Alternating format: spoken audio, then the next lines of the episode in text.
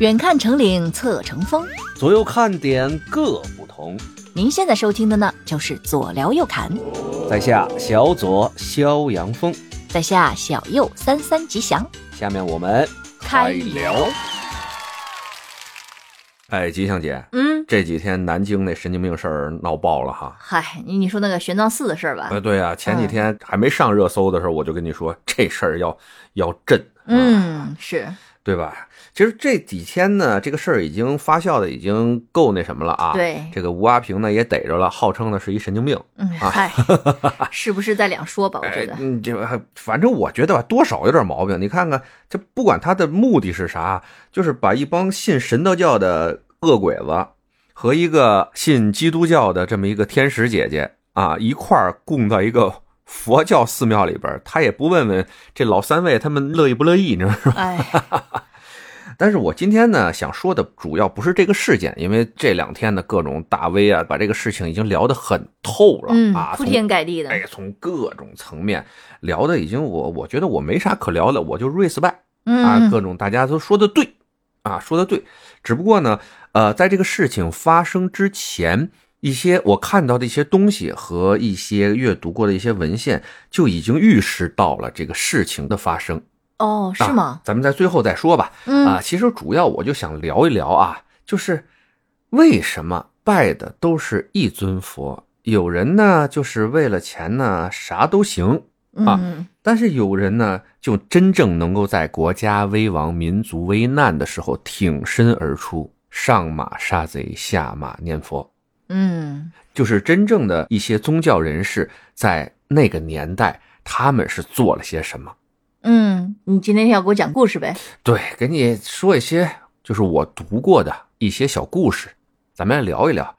先从一九三七年九月说起吧。嗯，在那一年呢，我们的聂帅聂荣臻，哦，哎，聂荣臻元帅奉命呢来到了山西五台山，开创了晋察冀抗日根据地。嗯嗯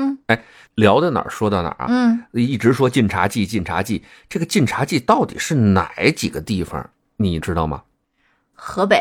哎，河北冀嘛，没毛病。山西嘛，山西嘛，晋嘛，嗯嗯哎，察呢？察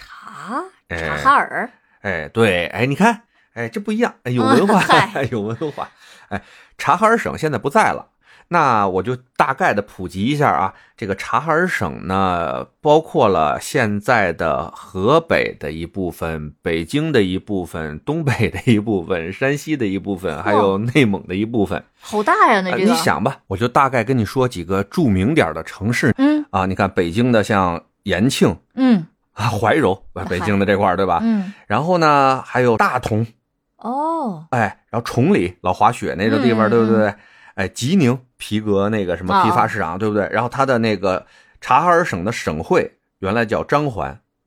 张家口，嗯 嗨啊，这个就知道了哎，，这个就知道了是吧？嗯哎，就大概知道就是这么个这片儿地方吧，也不小这片儿地方啊。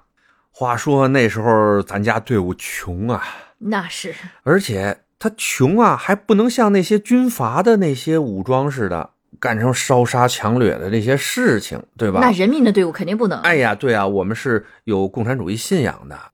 那我们的军队又没钱，又没有粮草，来到了这个五台山这块儿建立晋察冀革命根据地，我们怎么办呢？嗯哎，五台山那儿什么多呀？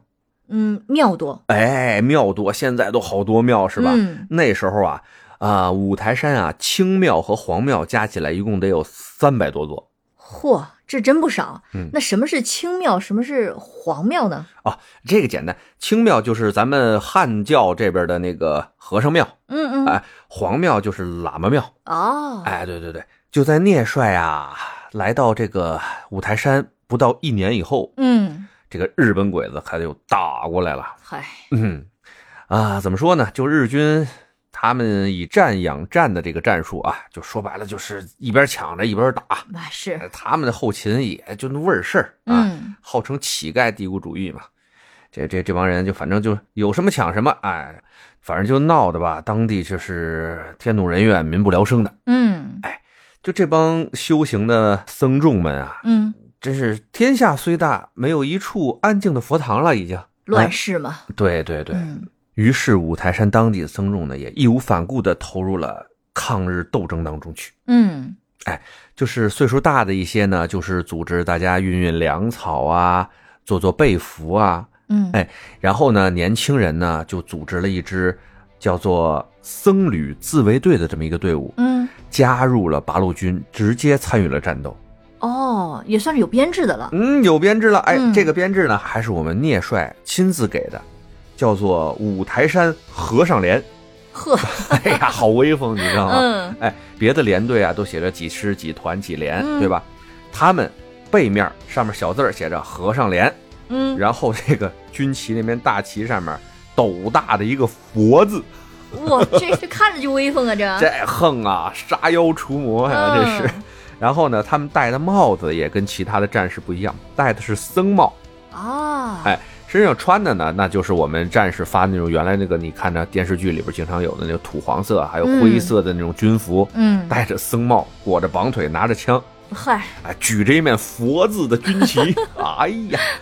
那是大小参加了有几百次的战斗啊，哇，好厉害。那也正经是为了抗日战争做出了突出的贡献呢、嗯这些呢，仅仅是五台山当地一地的这些僧众，嗯其实当时啊、呃在我们全国各地啊，这些僧众们都用自己的方式在参与着抗日。嗯，就比如说呢，在广东那边，八十六岁高龄的虚云法师就带着僧众们呢，节衣缩食，到处的化缘，嗯然后支持抗日。嗯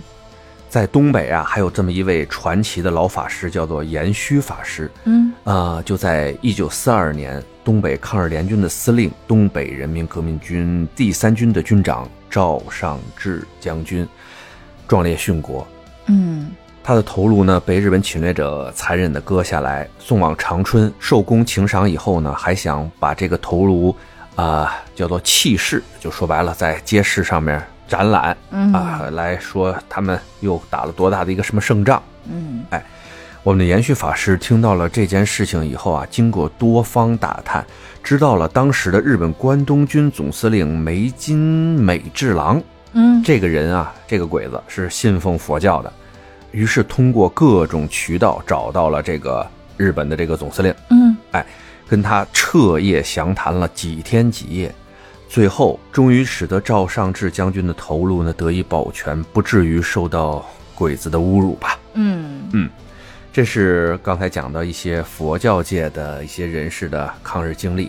那作为咱们国家本土的这么一个宗教道教，那在当时的这种历史环境下，也做出了很多的贡献嘛。嗯，呃，茅山听着耳 熟吧？那茅山道士，哎，嗯，对，茅山道士，咱们林老师那些捉鬼的什么电影是吧？啊，嗯说到这个茅山啊，那就是可以追溯到汉朝了。就是传说中啊，有这么毛莹、毛固、毛忠三位兄弟，就在茅山这块儿啊修炼，嗯得以成真，开创了这个茅山教派。后来呢，道教就称这哥仨为三毛真君。嗯啊后面茅山教呢，就奉这三位为开山祖师爷啊。嗯呃，话说这个茅山派的这个道士啊，虽然没有真正的去降服过多少僵尸啊，但是人家是真正下山杀过鬼子。嚯，那也可以，嗯，嗯这得从大概一九三八年左右说起啊。陈毅元帅就是带领着新四军，嗯就进入了当时的茅山，创立了茅山抗日根据地。哦，哎，他的这个司令部啊和总政治部就设立在这个茅山派的这个叫乾元观里边。哦，在一个道观里，哎，就是茅山的总总舵，部 啊哎，总舵，哎，就变成了这个咱们的新四军的抗日根据地的这个总部嘛。嗯然后当时茅山的各个道长呢，都积极的参与到了这个抗日活动当中去。啊、有一位叫黎玉航的这位道长，当时呢大概是二十出头啊，嗯从小呢也练过功夫，因为是在宗教人士嘛。哎，对，说到这儿，跟你说一句，为什么就是当时的宗教人士比一般的呃参军的战士呢，文化水平是要高一些的。哦，因为看佛经的缘故嘛，对他们得识字，其实当时说你人有没有文化，就看你识字不识字。嗯嗯对吧？那我们说到这位李玉航道长呢，不但识文断句，而且从小呢也是家传的一些功夫在身吧。嗯嗯啊，那当时算是一个什么位置呢？就是侦察兵。哦特种兵的这么一个状态，嗯送情报、搞侦查，嗯，甚至呢有些暗杀的这些行动也参与进去。哇，哎，也是在抗日战争中呢立下了不朽的功绩啊。嗯这位黎道长呢，在解放之后呢，还继续跟着我党搞革命事业，还当了我们的国家领导人，哇，好厉害，哎，继续为人民服务嘛。嗯最后呢，我们再说一位更加著名的道长，那这位道长是真有功夫啊，嗯，叫李元通道长。哦，李元通，哎，好像听说过是吧？具体事迹可能不一定大家都知道。